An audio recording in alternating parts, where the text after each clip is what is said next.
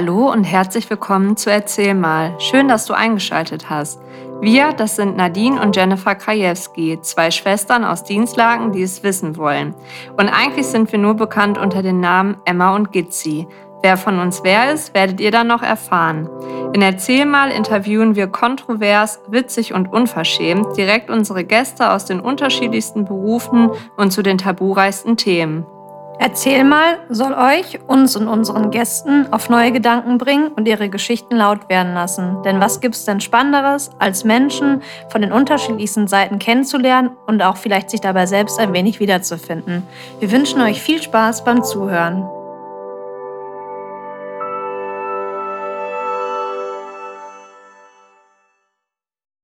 Hi Jana, herzlich willkommen bei uns im Podcast Erzähl mal. Wir sind ganz froh, dass du heute bei uns bist. Wie geht's dir heute? Ja, mir geht's sehr gut. Danke für die Einladung, ihr beiden. Sehr gerne. Jana, hast du auch gerade so schönes Wetter wie wir? Also ich glaube, du bist gerade in Trier, richtig? Ja, richtig. Es geht so. Also ich sehe, bei euch scheint die Sonne total. Hm, naja, also das Wetter hier ist nicht so schön. Aber oh Dadurch lasse ich mir nicht die Laune verderben. Das ist schon mal sehr gut. Ja, wir freuen uns riesig, dass du heute unser Gast bist. Und zwar geht es ja bei uns heute um das Thema Bodyshaming, Essstörungen und gibt es da eventuell einen Zusammenhang ähm, zum Thema Depressionen? Und da wäre es für unsere Zuhörer natürlich ganz interessant, Jana, was machst du denn aktuell eigentlich gerade? Es sind sehr viele Projekte, die ich derzeit mache. Also ich bin im Bereich Psychologie und Psychotherapie tätig. Ähm, ich bin derzeit hauptsächlich in der psychologischen Online-Beratung tätig. Ich habe mich letztes Jahr dort selbstständig gemacht und das ist, worauf ich mich hauptsächlich momentan fokussiere, also wirklich die psychologische Online-Beratung.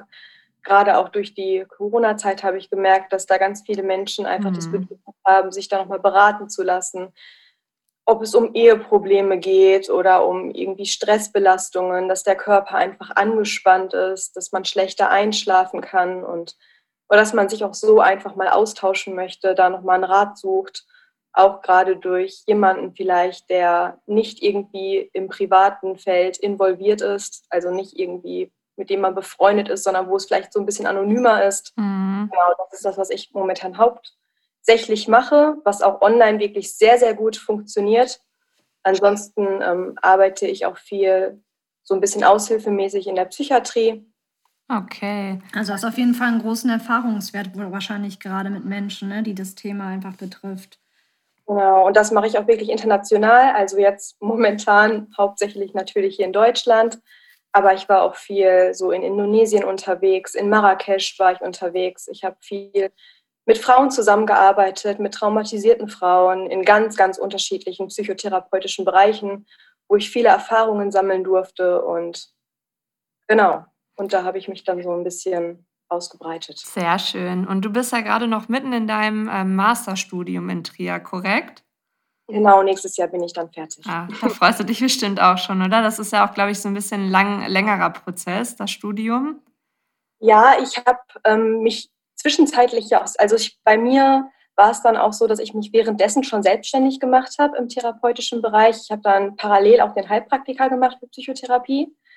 Da habe ich die Ausbildung letztes Jahr beendet und ähm, verschiedene therapeutische Ausbildungen, die ich währenddessen noch gemacht habe, weil ich mich einfach ähm, genau schon währenddessen auch selbstständig machen wollte. Also wenn man Psychologie studiert, denken vielleicht ganz viele oder die meisten immer, gut, die wird irgendwie Psychotherapeutin.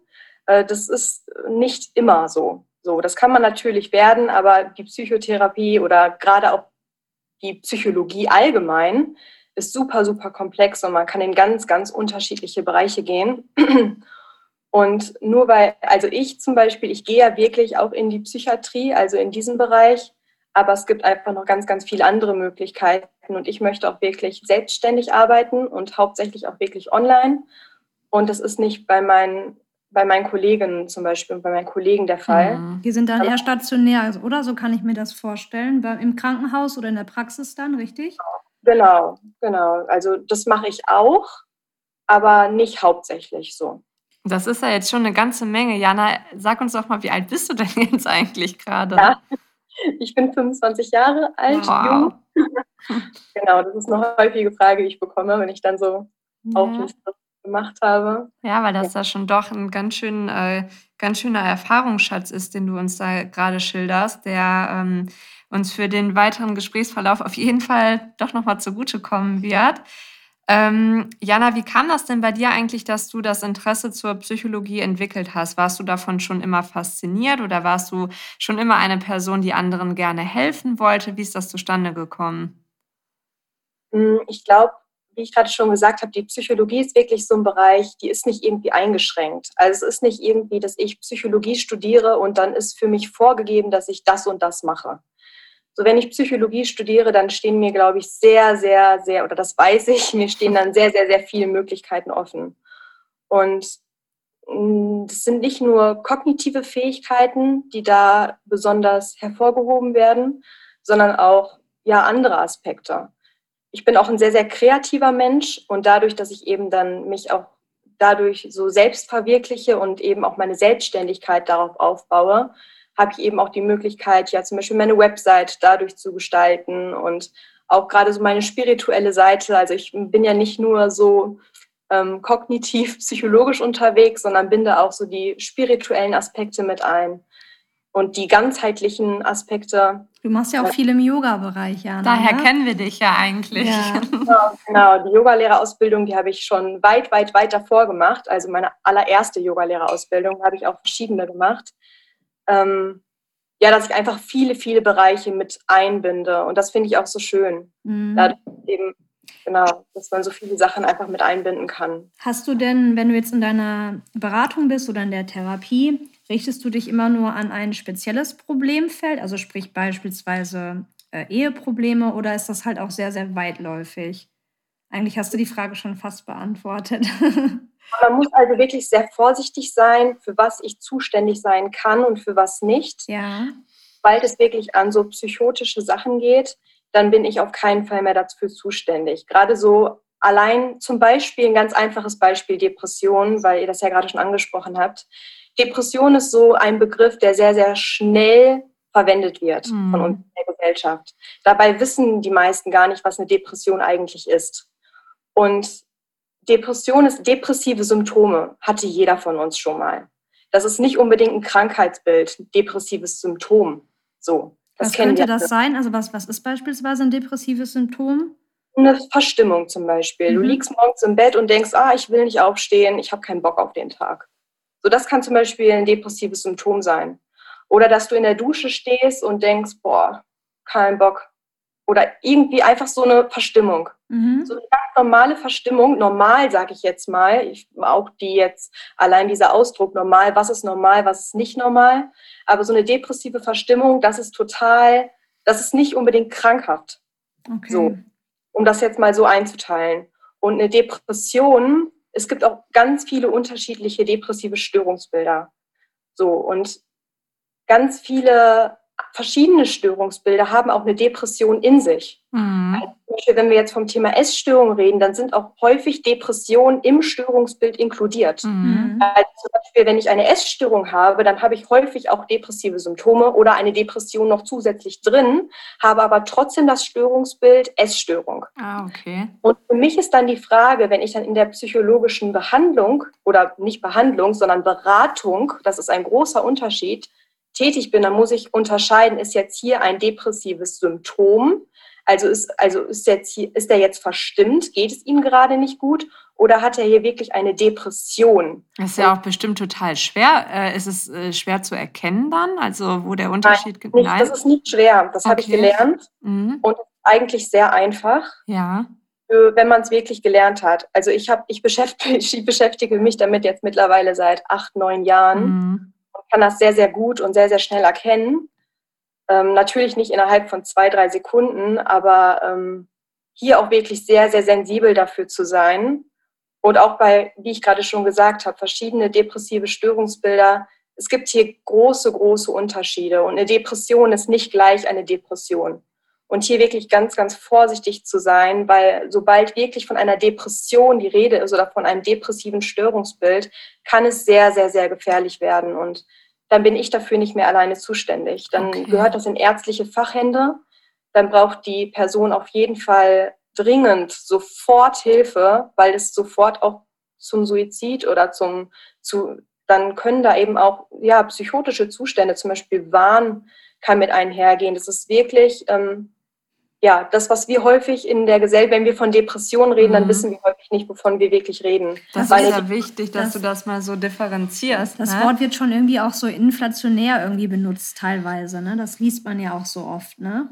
Ja, und das ist auch wirklich, ist, vieles ist auch wahr, weil Depression bzw. Dysthymia ist zum Beispiel, das ist ein depressives Störungsbild.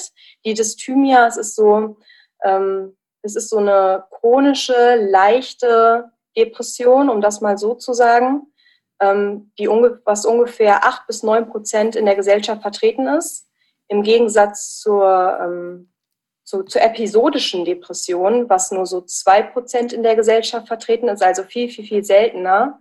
Und das ist wirklich so die Gesellschaftsdepression, also diese Dysthymia, die aber wesentlich ähm, ja, nicht so extrem ausgeprägt ist, wie zum Beispiel eine episodische Depression. So eine episodische Depression, also die wirklich eine Episode ist, die geht so sechs bis sieben Monate. Könnte man Und das, Entschuldigung, wäre das zum Beispiel sowas nach einem Trauerfall beispielsweise oder nach einem harten Verlust oder nach einer nach einem schlimmen Schicksal? Ist das so eine episodische Depression? Kann man sich das so vorstellen? Das kann dahin führen, okay. muss aber nicht.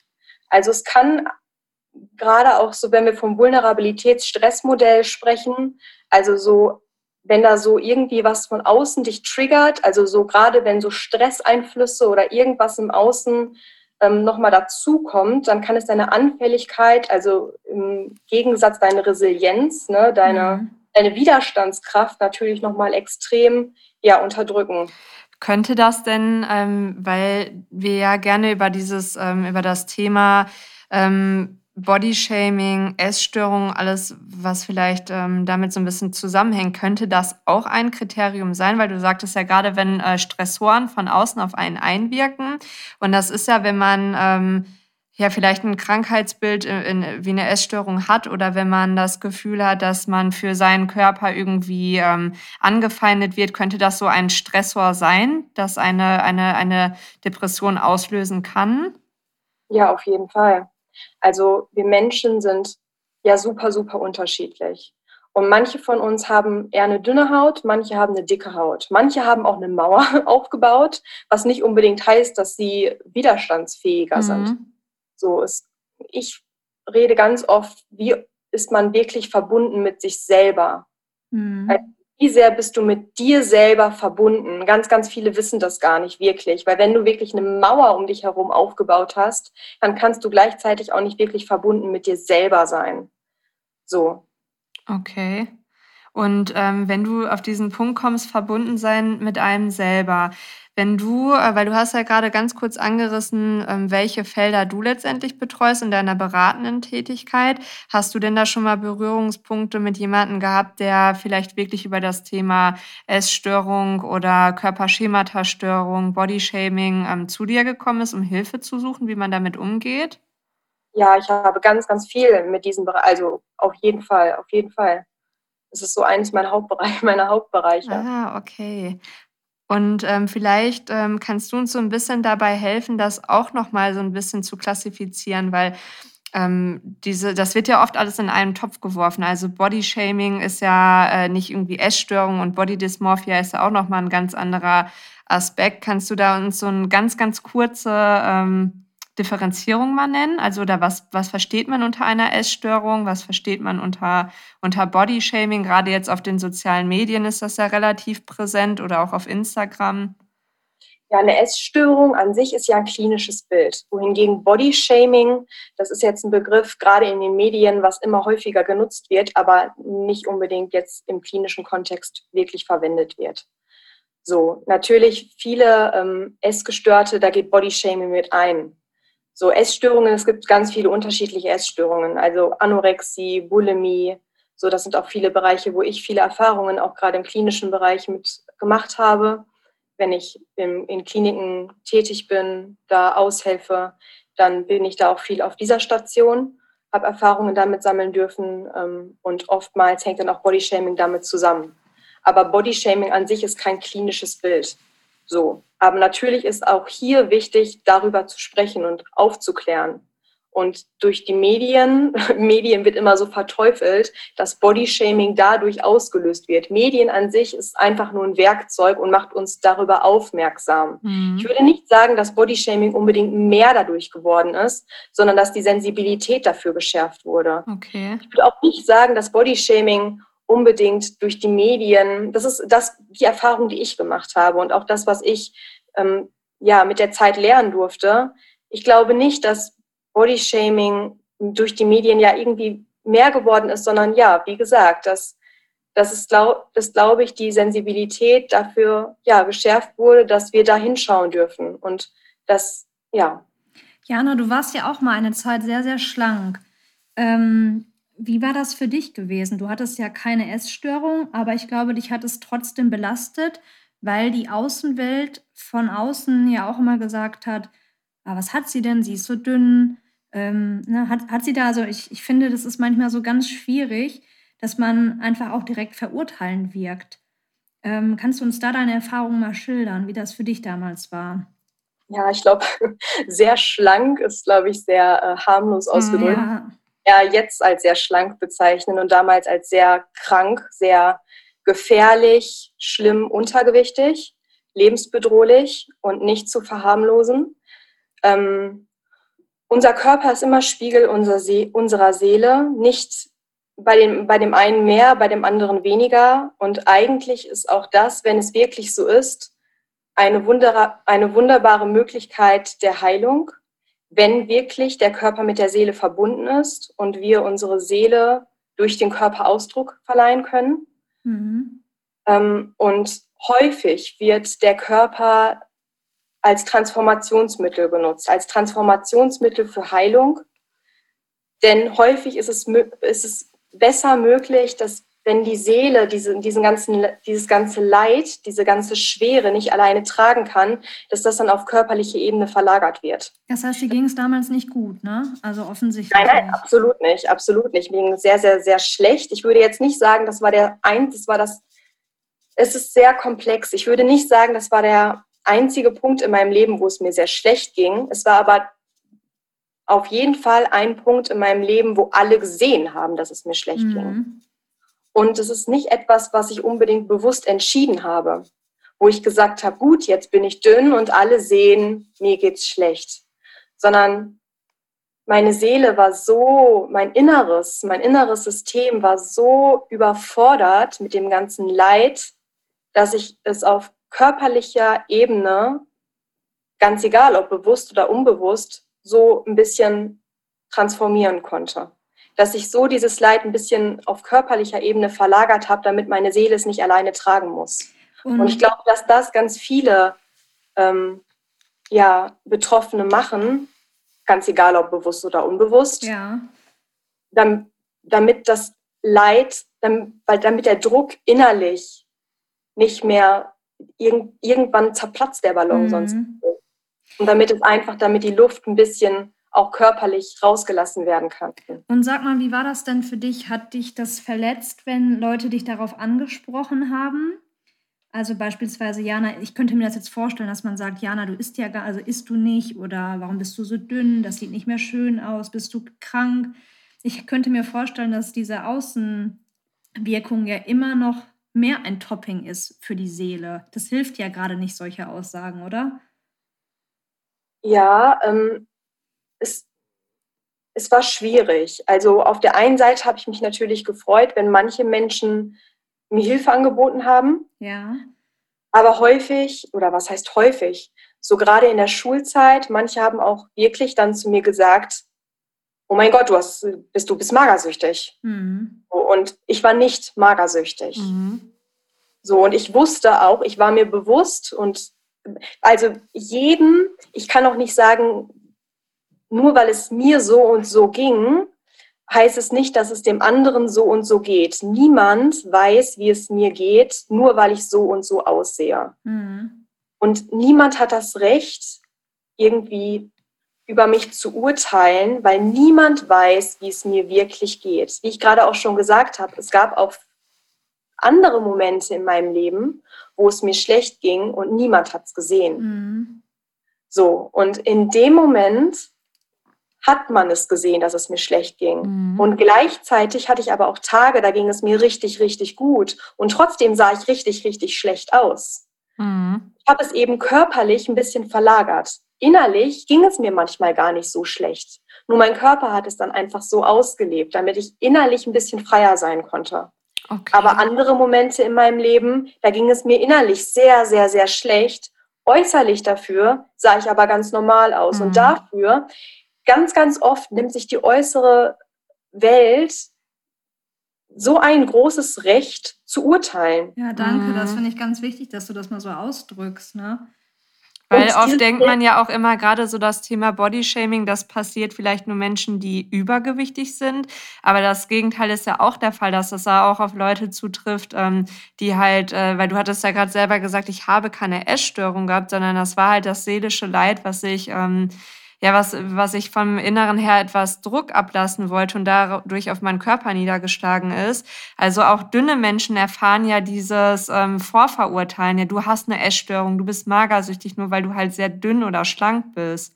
Ja, also eine Essstörung hatte ich ja schon, aber jetzt keine klassische atypische okay. Anorexie F50 nach ICD, was auch letztlich nur, was auch letztlich nur eine, ähm, ja, ein, eine Einteilung ist für die Behandlung. Mhm wo aber das Umfeld einfach nicht das Recht hat, was auch keinem hilft. Ja, genau. das ist das ja, Richtige. was hast du? Ich habe eine Essstörung, ich habe eine Depression und du hast Schizophrenie und der hat irgendwie eine kognitive Fehldysfunktion, der dies und das. Es interessiert keinen. Es geht darum, dass wir alle Menschen sind, dass wir uns nicht in Schub Schubladen irgendwie einteilen lassen, sondern dass wir alle das Recht haben, Leid zu fühlen, dass wir uns dem widmen dürfen und dass letztlich dieses dieses Leid unser größtes Geschenk sein darf, weil uns das wieder mit unserer Menschlichkeit verbindet, weil uns das wieder mit uns verbindet und weil uns das wieder eins werden lässt mit dem, was wir wirklich sind. Und einfach auch mal diese Gefühle dürfen gefühlt werden, ne? Weil das ist ja, glaube ich, auch in dieser Gesellschaft so, dass die Menschen gar nicht mehr richtig wissen, wann sie traurig oder wann sie glücklich Man sind. Man muss funktionieren eigentlich ja. zu jeder Zeit. Genau, Gefühle zulassen, sich wieder dem hinzugeben, was bin ich eigentlich und diese, diese Gefühle auch wirklich anzunehmen und mhm. letztlich lieben zu lernen. So, je bescheuerter sich das anhört, mhm. aber wirklich, ja, das anzunehmen und sich auch dem, das hinzuschauen, also wirklich sich diese Dämonen, die man da in sich trägt, anzuschauen und diese zu füttern. Da gibt es ein ganz schönes Buch zu. Feed Your Diamonds.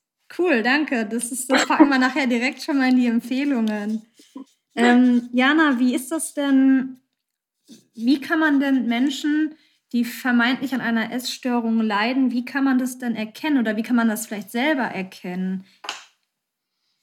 Ja, auf jeden Fall meine Gedanken. Ne? Das erste sind immer meine Gedanken. Wohin gehen meine Gedanken? Kreisen meine Gedanken hauptsächlich ums Essen? Mhm. Dann auch mein Körper. Wie fühlt sich mein Körper an? Habe ich überhaupt noch irgendeine Verbindung zu meinem Körper? Mhm.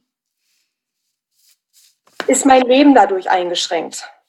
Wie ist, hat sich mein Leben dadurch verändert? Vorher, nachher? Machen mich vielleicht andere Menschen auf irgendwas aufmerksam? Häufig merkt man das ja gar nicht irgendwie selber. Wenn man mal eine Diät angefangen mhm. hat, hört die vielleicht gar nicht mehr auf. Es geht auch ganz schnell wahrscheinlich bei einigen, ne? was vielleicht mit zwei, drei Kilos für den Sommer anfängt und du ähm, vielleicht auch so die ersten Komplimente auf einmal bekommst und die Leute sagen, ach, das sieht aber gut aus, deine Figur und du gar nicht vielleicht richtig mitbekommst, wie sehr du auf einmal mittendrin steckst.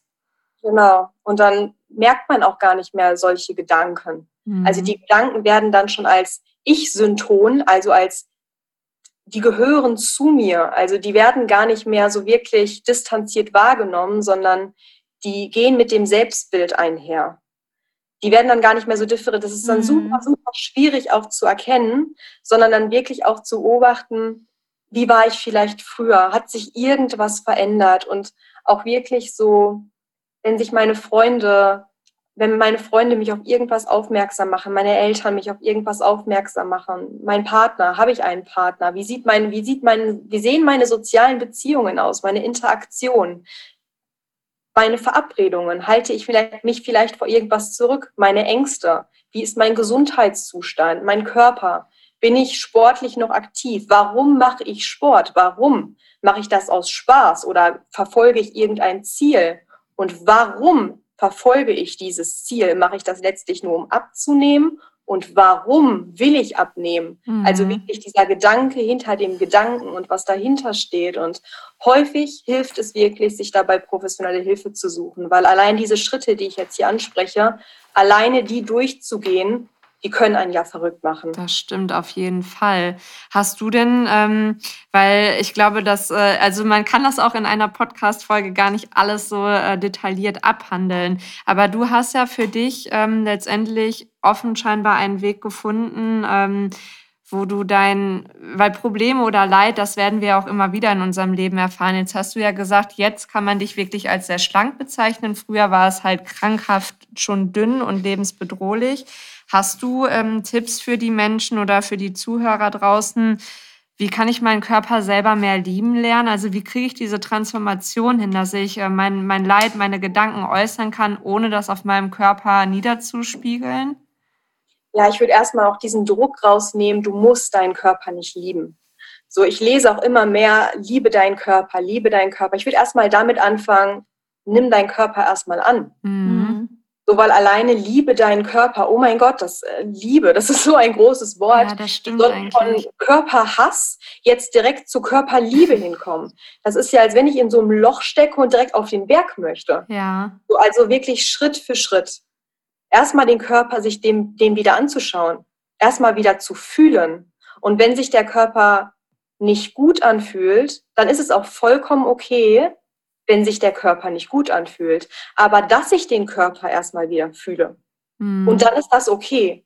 Weil meistens, wenn ich dann fühle, der Körper fühlt sich nicht gut an, also liebe ich meinen Körper nicht, dann fühle ich meinen Körper nicht. Mhm. Das ist ja die logische Schlussfolgerung. Und das ist falsch. Deswegen an allererster Stelle, du musst deinen Körper nicht lieben. Es ist okay, wenn du deinen Körper nicht liebst wichtig ist, dass du deinen Körper erstmal fühlst. Und glaubst okay. du, dass dabei zum Beispiel auch Sport eine große Rolle spielen kann, wie Yoga oder grundsätzlich Fitnessstudio-Besuche? Ja, auf jeden Fall Bewusstseinsübungen. Also ob es jetzt jedem das seine, ob es jetzt irgendwie ist, dass du joggen gehst oder dass du Yoga machst oder dass du auch einfach atmest. Jeder hat ja auch einen ganz anderen Alltag. Manche sind sehr, sehr, sehr körperlich aktiv und haben vielleicht dann gar nicht mehr das Bedürfnis, irgendwie am Abend sich noch extrem auszupowern.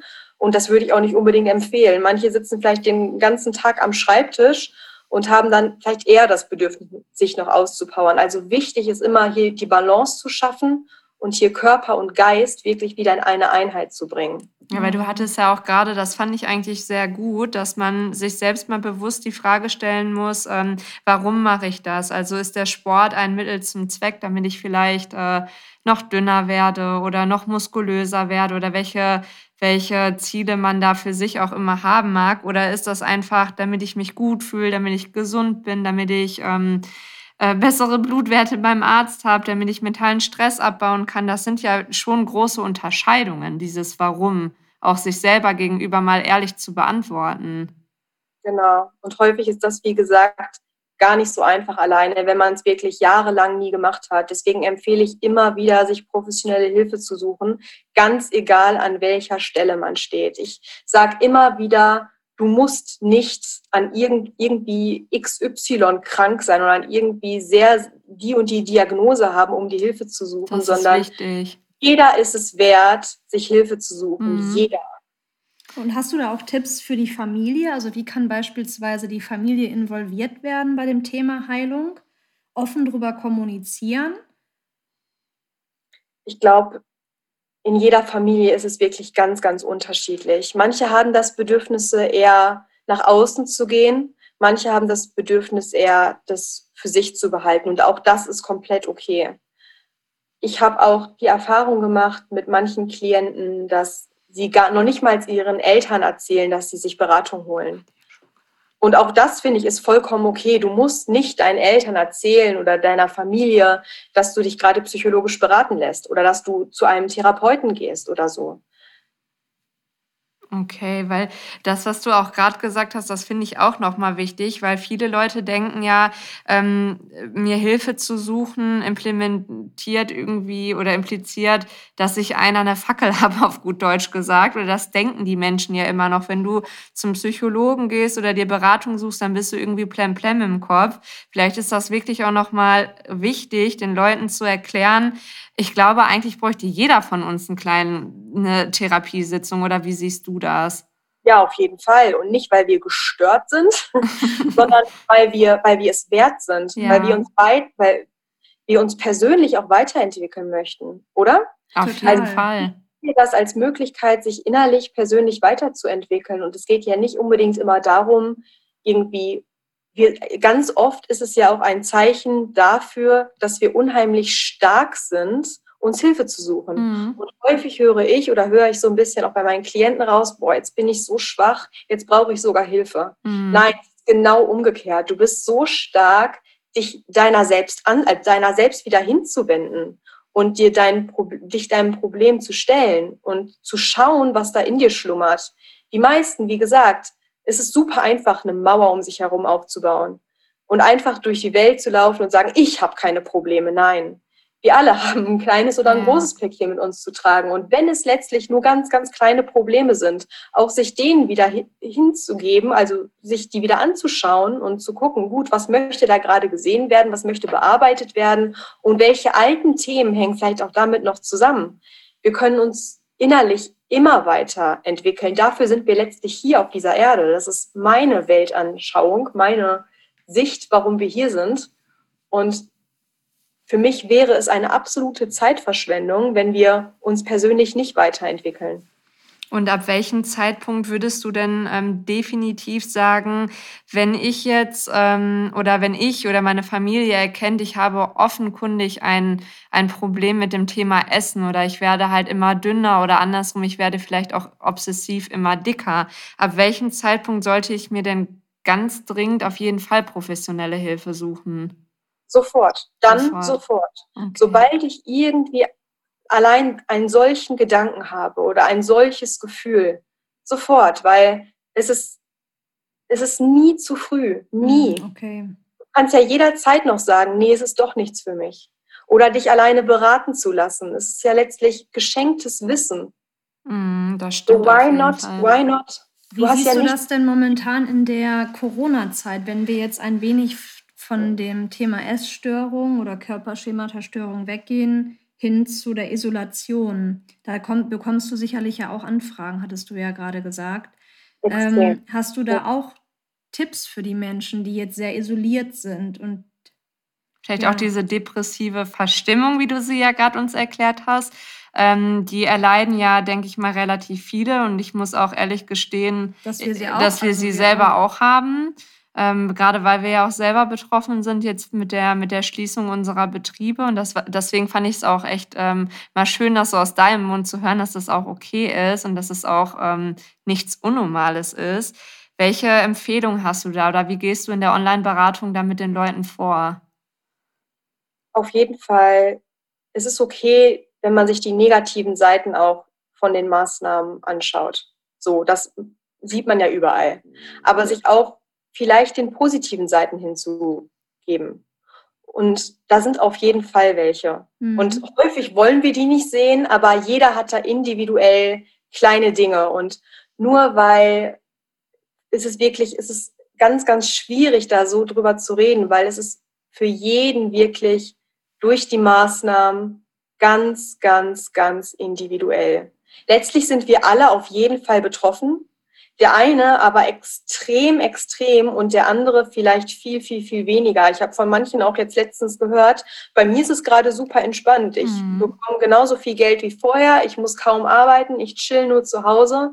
Und dann jetzt gerade bei mir, wenn ich so in die Psychiatrie und gerade auch in die Krankenhäuser schaue, die Ärzte, wie extrem viel dort gearbeitet wird, Überstunden und wie dort der Gesundheitszustand ist. Und ja, dann auch die Ängste, die hervorkommen, wenn man beispielsweise auch Familienmitglieder hat, die an Corona erkrankt sind oder grundsätzlich. Auf ja. der anderen Seite Unternehmer wie wir, die halt mit ihrer Existenz äh, gerade zu, zu bangen haben oder nicht wissen, wie lange gelten diese Maßnahmen noch, wie lange reicht das Geld noch, die Verantwortung zu tragen. Ja, es ist ganz ein weites Spektrum. Selbstfürsorge ist auf jeden Fall hier ganz, ganz, ganz wichtig. Das bedeutet? Auf jeden Fall, auf jeden Fall immer einen Schritt zurückzugehen, anstatt einen Schritt nach vorne, nach vorne, nach vorne. Wir gerade hier in Deutschland neigen immer dazu, sehr weit nach vorne zu schauen, ja. nach vorne zu gehen und noch zu tun, zu tun, also so in dieser männlichen mhm. To-Do-Energie und wir machen, wir machen, wir machen und wir kümmern uns und planen und strukturieren und arbeiten und müssen alles perfekt strukturiert, organisiert haben, aber er sich wieder, und das ist auch gerade das Geschenk ein bisschen an Corona, wieder zurückzugehen zum Wesentlichen, sich mit dem zu verbinden, was wir sind, mit unserer Gesundheit, uns wieder mit dem Ursprung zu verbinden, auch gerade mit der Natur, in die Natur zu gehen, uns wieder mit Mutter Erde, das ist ein Begriff, den ich immer wieder hineinbringe, damit auch zu verbinden, auch wenn sich das für manche vielleicht komisch anfühlt, aber uns diese kleinen, eigentlich so ja selbstverständlichen Dinge uns wieder anzuschauen und uns ja wieder mehr Verbindung zu schaffen. Nicht unbedingt zu den äußeren Sachen, die momentan alle wegfallen, sondern vielmehr zu den inneren Sachen, zu unserem Inneren. Und das sind auch Ängste, ja. Und wenn bei dem einen gerade extreme Ängste oder depressive Verstimmungen auftreten, dann ist das, was sich gerade innerlich zeigt, aber gesehen werden möchte. Und erst wenn es gesehen wird, dann kann es geheilt werden. Und erst wenn das Innere wieder geheilt ist, dann wird auch das Äußere wieder geheilt sein. Weißt du, was ich auch gerade merke, dass die Leute ja ganz oft sagen, ähm, ja, mir ist ja jetzt so langweilig, ich habe ja nichts zu tun. Daran merkt man, dass, glaube ich, viele Menschen sich immer eine Ablenkung suchen, um nicht genauer hinzuschauen. Mag genau, das sein? Das ne? Ja, das kann sein. Und das ist dann wieder diese Spirale, in der wir seit Jahren gefangen sind oder in der diese Menschheit seit Jahren gefangen ist und wo wir jetzt die Möglichkeit haben, uns raus zu befreien. Und bei dem einen ist es vielleicht ein bisschen schneller getan, bei dem anderen dauert es ein bisschen länger. Und wir alle haben diese Möglichkeit, uns aus dieser Leidensspirale zu befreien. Aber wir alle müssen diesen Schritt selber gehen. Und mhm. das ist nicht einfach. Manchmal ist es einfacher, manchmal ist es vielleicht ein bisschen schwieriger, aber wir alle haben eine innere Geschichte. Wir alle haben auch eine Vergangenheit und die darf jetzt und gerade jetzt aufgearbeitet werden und jeder für sich. Ich fand es richtig toll. Ich auch. Grade. Ich muss gerade kurz ein bisschen. ich muss, ich muss auch gerade kurz verdauen. ähm, ja. ja. also das Weil, war, das war bei uns, äh, fairerweise, um das mal zu sagen, ich, also ich merke das schon gerade bei mir wieder. Wir sind seit ein paar Tagen auch so ein bisschen äh, nah am Wasser gebaut. Aus unerklärlichen Gründen oder wahrscheinlich äh, gibt es da schon Erklärungen für. Aber ähm, ja, schön, das mal so von dir zu hören. Ja, ja. definitiv. Und ich habe das Gefühl, also für mich selber auch, was du gerade gesagt hast, diese Verbindung mit der Natur und diese Zeit, die man jetzt auch hat, das tut mir auch persönlich sehr, sehr gut. Also viel, viel mehr draußen zu sein, viel, viel mehr auch wieder wahrzunehmen. Ähm, auch vielleicht die Dinge, das Thema Schlaf wird ja so oft auch in dieser schnellen Welt total unterschätzt, für sich mal wieder zur Ruhe zu kommen oder auch mal überhaupt zu entspannen. Das ist für mich gerade so meine Challenge, wo ich merke, boah, das fällt mir irgendwie total schwer, weil wir haben sonst immer einen 10, 12, 13 Stunden Tag.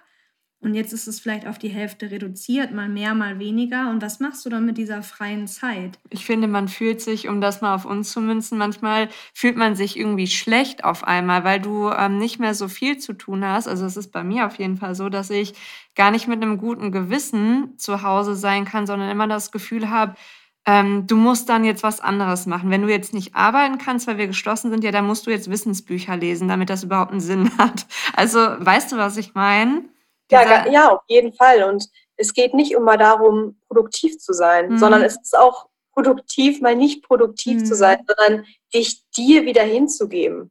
Also so gerade so die weiblichen Aspekte in dir wieder zu stärken, diese Hingabe, diesen, dieses Loslassen und ich, weil du jetzt auch gerade Schlaf und ich merke auch gerade im klinischen Kontext Schlafstörungen und all diese Anspannung, das ist alles extrem angestiegen, ne? obwohl wir jetzt viele von uns mehr Zeit haben. Nicht alle. Manche mhm. haben extreme Überstunden, gerade so, wenn ich im klinischen Bereich Ärzte, ne, die arbeiten viel, viel, viel mehr. Aber manche haben auch einfach mehr Zeit und könnten mehr entspannen und hätten mehr Zeit für sich und könnten, hätten ne, und so weiter. Aber gerade dadurch ist viel, viel, viel mehr körperlich. Erstmal zieht sich alles zusammen, Schlafstörungen, uh, extremer Anstieg. Und auch das ist gerade extrem zu beobachten.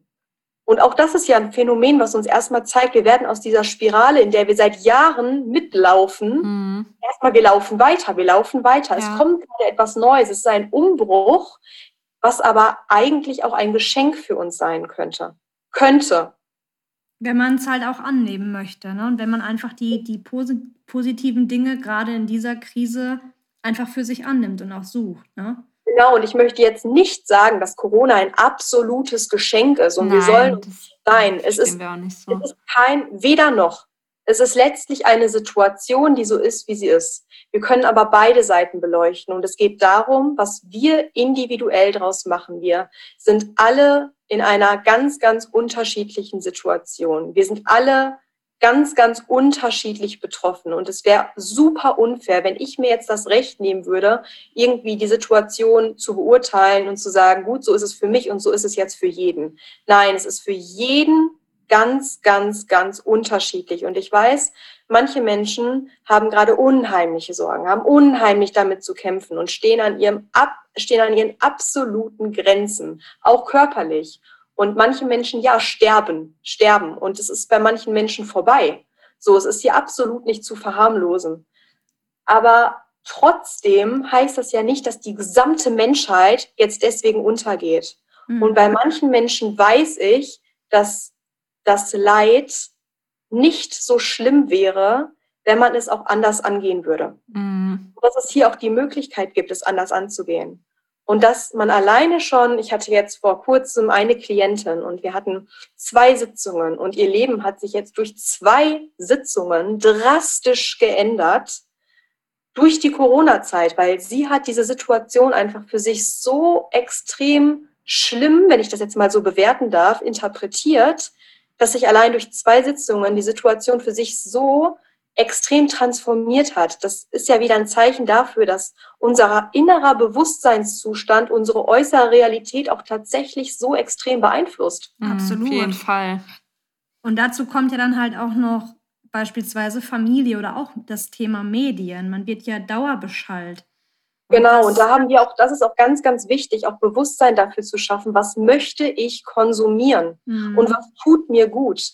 Wir sind nicht Opfer des Lebens. Wir sind nicht, wir sind Schöpfer. Wir sind nicht Opfer von Instagram und müssen täglich, was unsere Influencer, das hört sich ja schon an wie eine Krankheit, mhm. wie, wie, als wenn alles in uns hineingeschoben wird. Nein, wir haben die Möglichkeit, uns das bewusst anzuschauen, was uns gut tut, was unsere Seele nährt.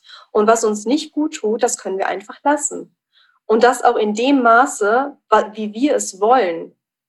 Jana, ein, ein, ein äh eine Sache möchte ich gerne noch von dir wissen. Was sagst du? Das ist nämlich gerade meine Transformation und meine Challenge. Ähm, ich habe das gestern auch mit Jennifer besprochen. Also ich lerne gerade auch mal Nein zu sagen, ganz bewusst. Ja. Ne? Und ich glaube, es ist auch sehr wichtig, dass man das auch mal für sich so aussprech aussprechen kann und dass das auch vollkommen okay ist, mal Nein zu sagen, richtig? Ganz, ganz wichtig. Also genauso wie zu ein Nein im Außen kann auch gleichzeitig ein Ja zu dir selber sein. Mhm. Ja, jetzt haben wir ganz, ganz viel gesprochen. Das war echt so toll. Ich glaube, ähm, wir müssen mal äh, bei, bei dir auch eine Session buchen. Genau, darauf wollte ich nämlich einmal hinaus. Und zwar, hast du denn, jetzt, wir haben ja auch ein paar Hörer, vielleicht gibt es ja da den einen oder anderen, der sagt, das hat mir jetzt so gut gefallen. Und ich, ich bräuchte auch einfach mal jemanden zum Sprechen oder auch mal eine Sitzung. Hast du noch ähm, Kapazitäten, jemanden aufzunehmen? Und wenn ja, wo finden wir dich? Ja, ich bin, ähm, also ab Mitte Februar ungefähr habe ich auf jeden Fall wieder viel, viel, viel mehr Kapazität. Momentan bin ich wirklich gefühlt 24-7 voll aus. Aber ab Mitte Februar auf jeden Fall wieder. Ähm, ich habe eine Website, bewhatyouare.live mit F und auch bei Instagram jana-be what you are. Okay. Sehr Wir verlinken schön. uns das auch nochmal in Auf die Show Notes. Und ja, uns bleibt nur zu sagen, Jana, herzlichen Dank. Ich fand, das war eine ganz tolle Folge. Boah, die war irgendwie ganz bitter nötig. Diese Folge kam genau zur rechten Zeit. Genau. Ja, ja, wir wünschen dir auf jeden Fall ganz viel Gesundheit, viel Erfolg. Dankeschön. Und wir werden uns auf jeden Fall wiederhören, da sind wir uns ganz sicher. Ja, danke schön, ihr beiden. Euch auch noch einen ganz, ganz schönen Tag und vielen Dank für die Einladung. Mach's gut, Jana. Tschüss, Jana. Ciao, ciao. Itzi, wie fandest du diese Folge mit der Jana? Boah, ich fand die sehr berührend irgendwie. Also, wir haben ja gerade noch kurz mit Jana danach geschnackt und haben ja für uns beide festgestellt, dass wir die gerne dann nochmal buchen wollen würden. Und ich möchte das echt machen, weil ich habe gerade jetzt in den letzten Minuten gemerkt, irgendwie bringt einen das tatsächlich viel, wenn einer objektiv da drauf guckt.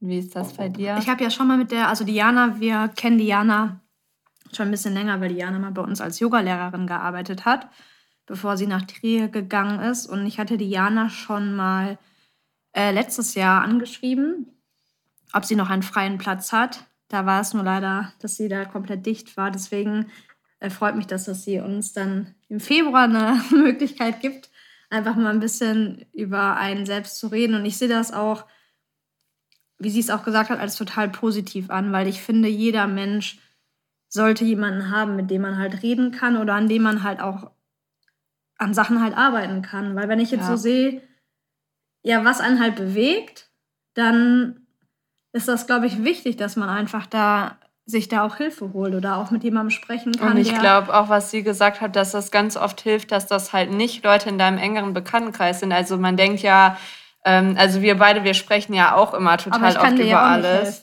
Nee. so, aber ich glaube wirklich, wenn einer Distanz hat, öffnest du dich ja auch anders und einer macht das auch wertfrei. Weil auch, weil ähm, Emma und ich, wir haben ja immer einmal am Tag unsere Waldgespräche, die wollten wir euch eigentlich auch mal aufzeichnen, wo wir um, über Gott und die Welt sprechen und auch über so Themen, die uns gerade beschäftigen. Aber ich glaube, ähm, wenn dich einer persönlich eigentlich gar nicht kennt, kann der einfach komplett wertfrei da dran gehen und betrachtet auch nur dein aktuelles Problem, ohne das mit vielleicht mal mit Sachen zu mischen aus der Vergangenheit oder dich äh, stigmatisieren zu wollen. Weißt du, wie ich meine? Ja, klar, weil wenn, wenn du mir jetzt sagst, was deine Sorgen sind, würde ich ja schon, weil wir ja beide in der gleichen Situation beispielsweise sind und du sagst mir, ich bin jetzt irgendwie traurig, das und deswegen, dann werte ich dich ja schon irgendwie ab oder spiele das ja irgendwie schon unbewusst runter, indem ich sage, ja, es ist doch gar nicht so schlimm. Ja. Also ich nehme dich da ja gar nicht so richtig für voll. Also auch wenn ich es dann nicht böse meine, aber das wird wahrscheinlich bei dir so dann auch ausgelöst. Und das Gleiche ist ja, wenn ich dann manchmal vielleicht mit Dingen komme, die mich belasten, wo du sagst, ja, das sehe ich aber ganz anders. Also das, die Probleme, die habe ich jetzt gar nicht irgendwie auf der Arbeit oder wenn wir auch jetzt mal in der Familie irgendwelche Sachen haben. Es gibt, kennt ja auch wahrscheinlich jeder, dass Mama mit der Mutter, mit dem Vater oder mit den Geschwistern Streit hat. Und dann gibt es dann immer einer, der sagt, ja, verstehe ich gar nicht, warum du jetzt Probleme mit deiner Mama hast. Also ja. die ist doch, ich komme mit der super gut klar.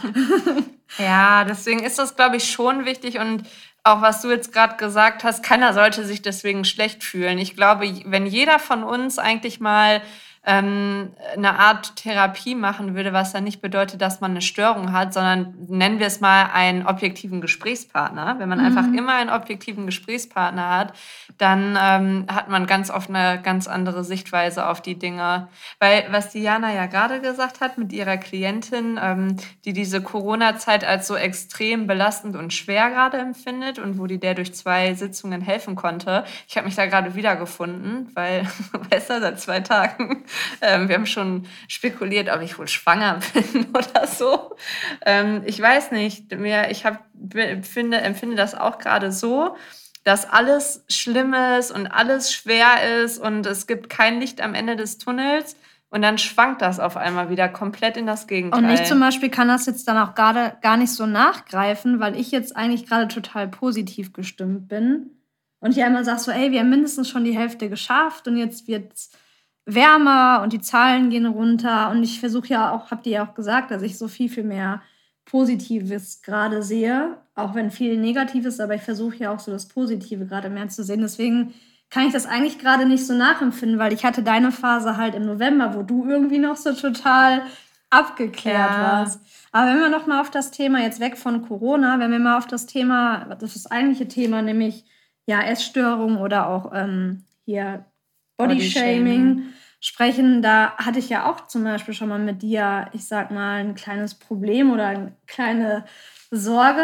Du erinnerst dich, als du ja auch mal eine Zeit lang, als wir zusammen in den Urlaub wollten, als du mit deiner äh, Diät begonnen hast und die ist ja auch etwas ausgeartet. Ja, also da konnte ich mich gerade auch so wiederfinden. Also ich würde jetzt nicht äh, behaupten, dass ich irgendwie da so eine klassische Essstörung hatte, aber ich glaube, das hätte da tatsächlich hingehen können ja, was mit einer Diät für zwei, drei Kilo angefangen hat, hat sich ja dann äh, immer weiterentwickelt. Und wie Jana das beschrieben hat, mit den Gedanken immer viel um Essen kreisen, um Sport, was kann ich noch essen, wie viel Sport muss ich dann dafür machen. Und bei mir war das ja, ich war jetzt nicht erschreckend dünn, ich habe halt offensichtlich abgenommen. Also ich fand auch das so zum, ja, Selbst- und Fremdbild, ich fand, dass du zum Ende hin schon extrem dünn warst. Ja, krass, weil das. Ja, und das nicht. waren ja jetzt fast auch elf oder zwölf Kilo weniger, als wie du jetzt bist. Ja. Und jetzt bist du, hast eine ganz normale Figur. Und ich fand, dass das zum Ende schon extrem dünn war. Und das hat ja irgendwie auch dein Umfeld auch so wahrgenommen.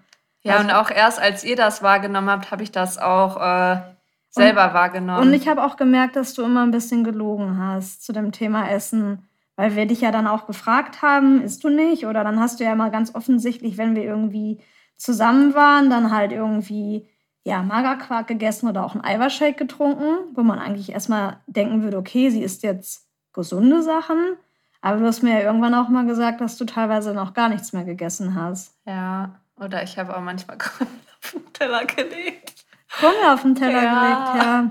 Ja, das war schon auf jeden Fall ein ähm, bisschen spooky. Das ging ja auch über mehrere Monate und das ging schnell, total schnell wie man da reinkommt. Und am Anfang bekommst du ja auch immer noch äh, Komplimente. Also wenn du, wenn ich jetzt drei Kilo abnehmen würde, dann würden die Leute sagen, boah, hast du mehr Sport gemacht, so dein Körper hat sich ja irgendwie ein bisschen äh, verformt, so sieht besser aus. Und so war das ja am Anfang, dass man Komplimente bekommen hat und daran hat man sich ja auch so hochgezogen und gesagt, ja, dann ein Kilo kann noch mehr und da kann noch mehr.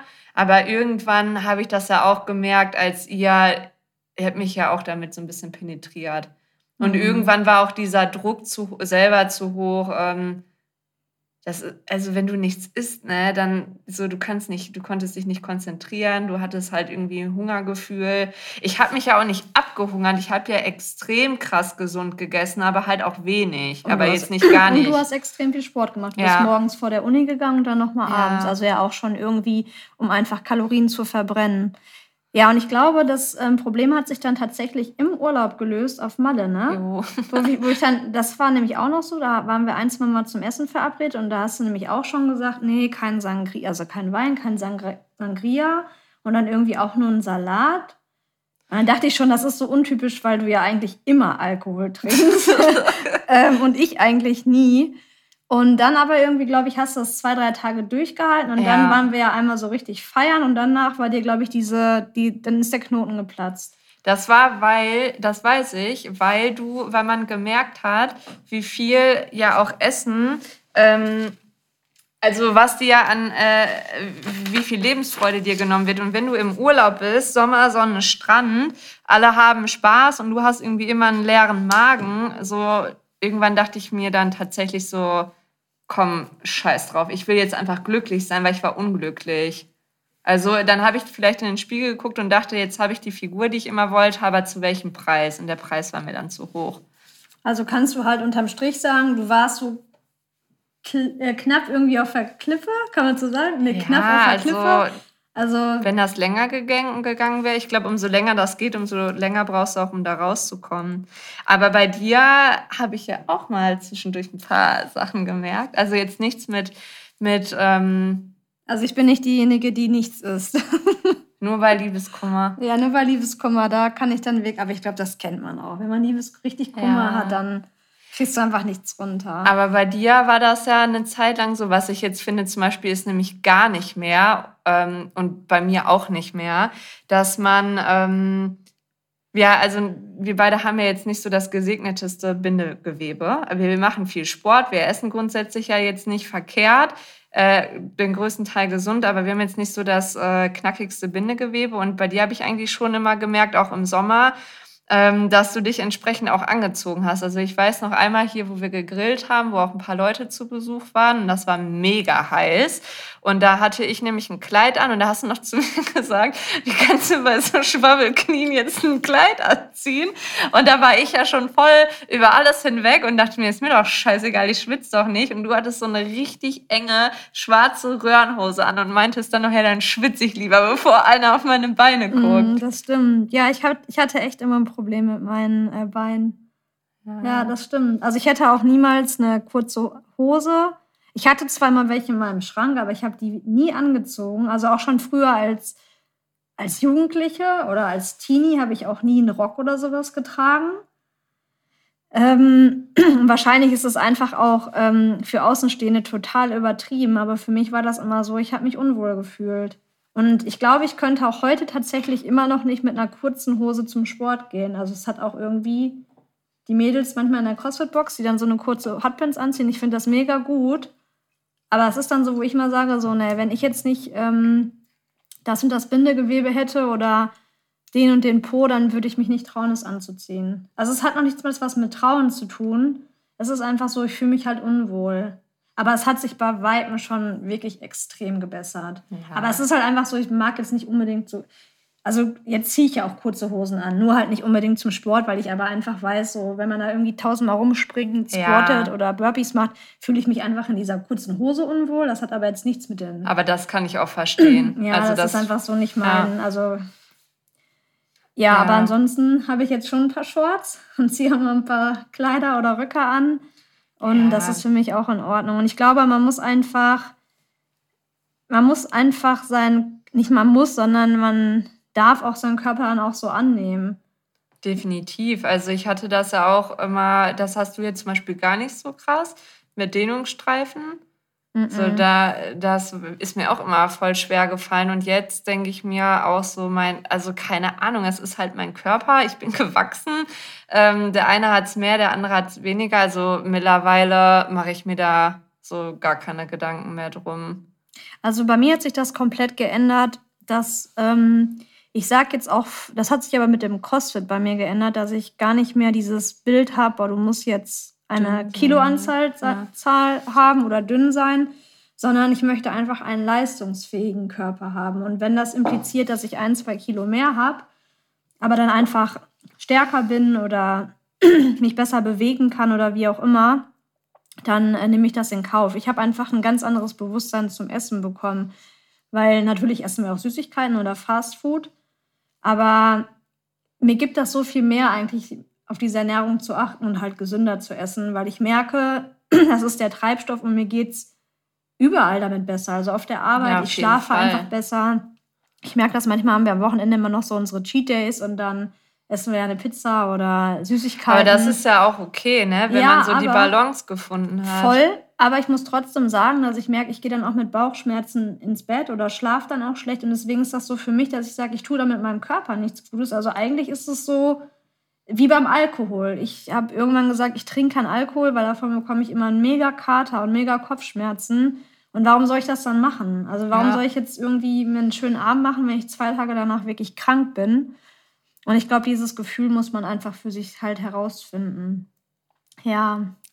Ja. das einmal Fall. zu dem Thema, zu unserer, äh, eine kleine Aussicht auf uns oder eine kleine Reise zu uns. Also ich fand die Folge, wie gesagt, mega cool. Und wenn es euch gefallen hat, wäre es auch schön, wenn ihr uns ein Feedback da lasst, wenn ihr ähm, das vielleicht auch teilt auf eurem Instagram-Kanal oder Freunde und Bekannte davon erzählt. Und wenn euch auch dieses Thema Psychologie, Depression, ähm, Heilung interessiert, dann schreibt uns das auch und vielleicht können wir Diana nochmal, nachdem sie ein wenig äh, weniger Stress hat, auch nochmal vielleicht zum, zum Frühjahr oder zum Sommer hin einladen. Ja, ich glaube auch gerade, weil wir hatten ja kurz einen Abschwenker da mal Richtung äh, Corona, Lockdown, Depression gemacht. Vielleicht ist das da für euch auch interessant oder wo ihr euch gerade aktuell wiederfindet. Sagt uns da einfach mal Bescheid und dann können wir da vielleicht noch mal gesondert drüber sprechen. Ja, wir sagen in dem Sinne, Max gut, ne? wir gehen jetzt arbeiten. Auf Wiedersehen. Bis bald. ciao, ciao. Diese Episode wurde einmal präsentiert von deinem LiveFit, dem Gesundheitsstudio dreimal den Dienstlaken. Solltest du jetzt auch in der Corona-Zeit dich sportlich betätigen wollen, so schau doch mal auf unserer Internetseite www.livefit-dienstlaken.de vorbei. Wir haben ein buntes Angebot von Bodyworkout, Zumba, Ganzkörperkursen, Yoga, Entspannung. Wir freuen uns auf euch.